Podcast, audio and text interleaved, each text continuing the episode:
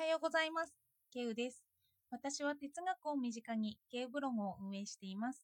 主にツイッターで活動しています。私はここのところソクラテスについて考えています。なぜかというと、理解ができないからなんですよね。一番理解できないなと思ったのは、自分の言ってることを本にしちゃダメと言ってること。二つ目はソクラテスの死に際ですね。昨日はソクラテスの弁明クリトンという本を読みました。哲学の分野ではとても売れている本です。そこからまたソクラテスを理解してみました。よかったらお付き合いください。この本はソクラテスが裁判にかけられている様子を書いた本なんです。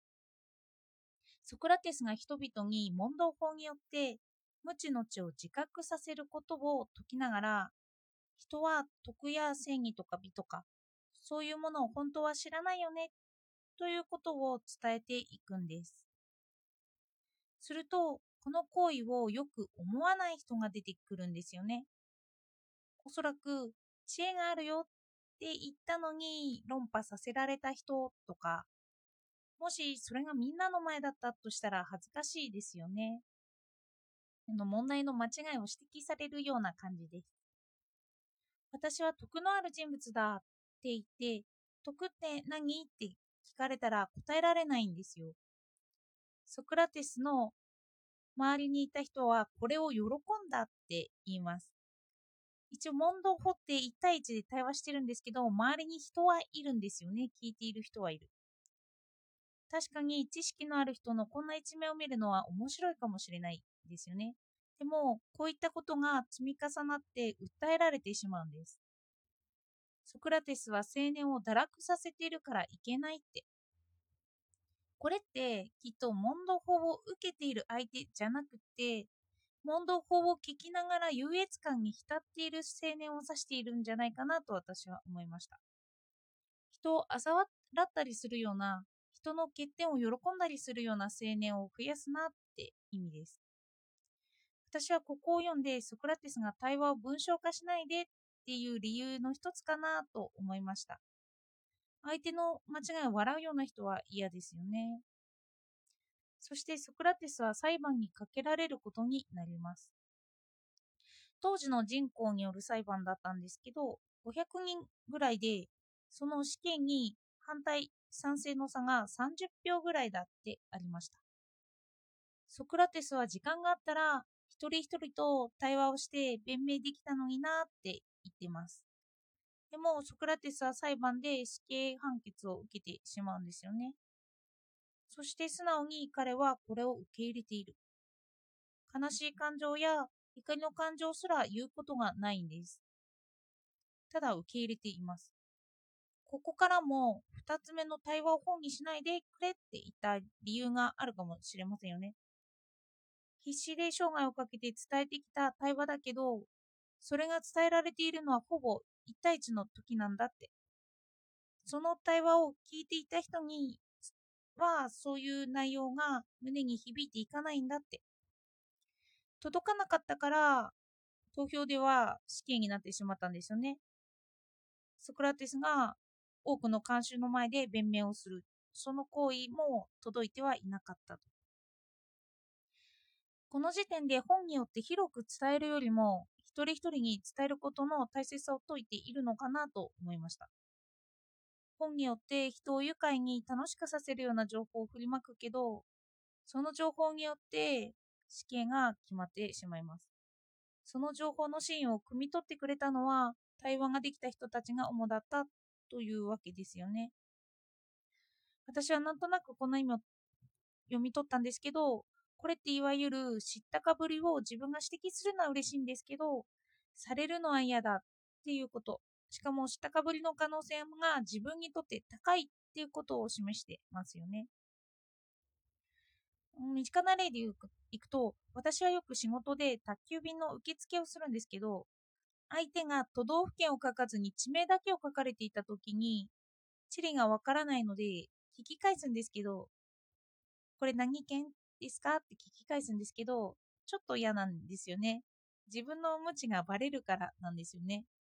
私にとってわからない地名は情報だったんですよ。情報を知りはしないけど指摘されるのは嫌でその不快さを広めるのがソクラテスは嫌だったってことなのかなと思いましたここまではソクラテスが対話を本にしてほしくないと理由という理由を2つ挙げました1つ目は聞いてる人を堕落させる2つ目は1対1ならば理解が通じるけれど本にすると情報だけが一人歩きしてしまって知っている人は少なくなる。その分、争いは増えるということです。少しだけ人物像が見えてきましたよね。この本では台湾についての考察はあまりなかったので、この2つは私の考察なんですけど、さらに人物を探るためになぜ死を選んだのかってことも紹介していきます。ソクラテスは死刑から逃げることもできたんですよ。友人がやってきて逃げようって言うんですよね。でもソクラテスは拒んで死刑を受け入れるんです。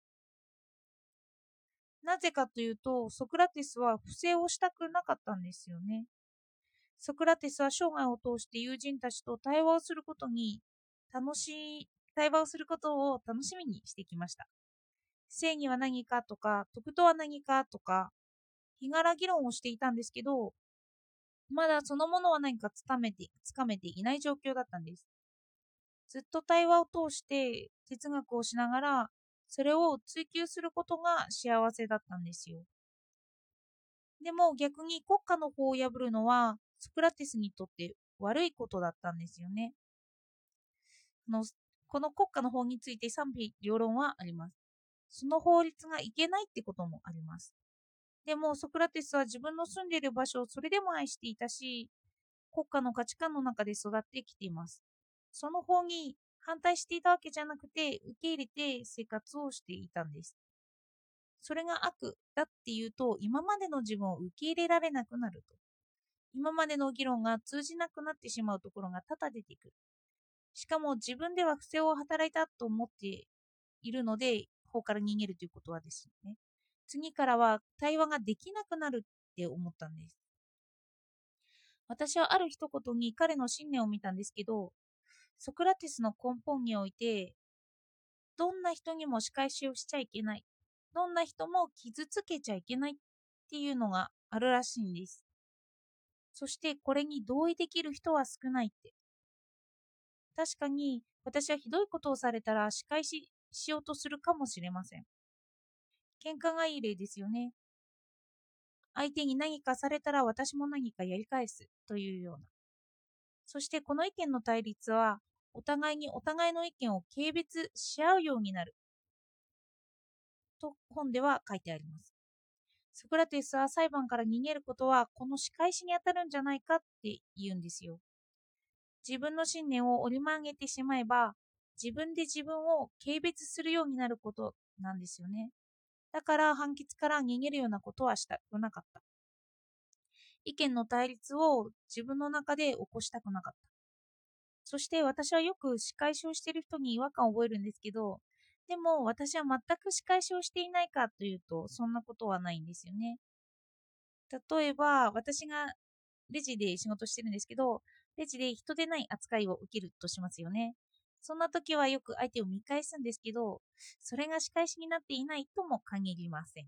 でも言い訳をすると、相手を傷つけたいわけではないので、私はソクラテスの意見に同意したくはなるんですけど、でもそれ以上にひどい仕打ちを受けた時に自分がどんな行動に出るのかっていうのはわからないですよね。だからソクラテスもこの意見に同意してくれる人は少ないって述べるんですよ。ここに同意が持てなければなかなかソクラテスを理解できないかもしれません。まさに自分は得を持っているのかってずっと問い続ける姿勢ですよね。今日はソクラテスが対話から本にされるのを嫌った理由と、ソクラテスが裁判の判決を受け入れた理由を話しました。ソクラテスの本、この本ですけど、語りなので読みやすかったです。では、今日もお聴きいただいてありがとうございました。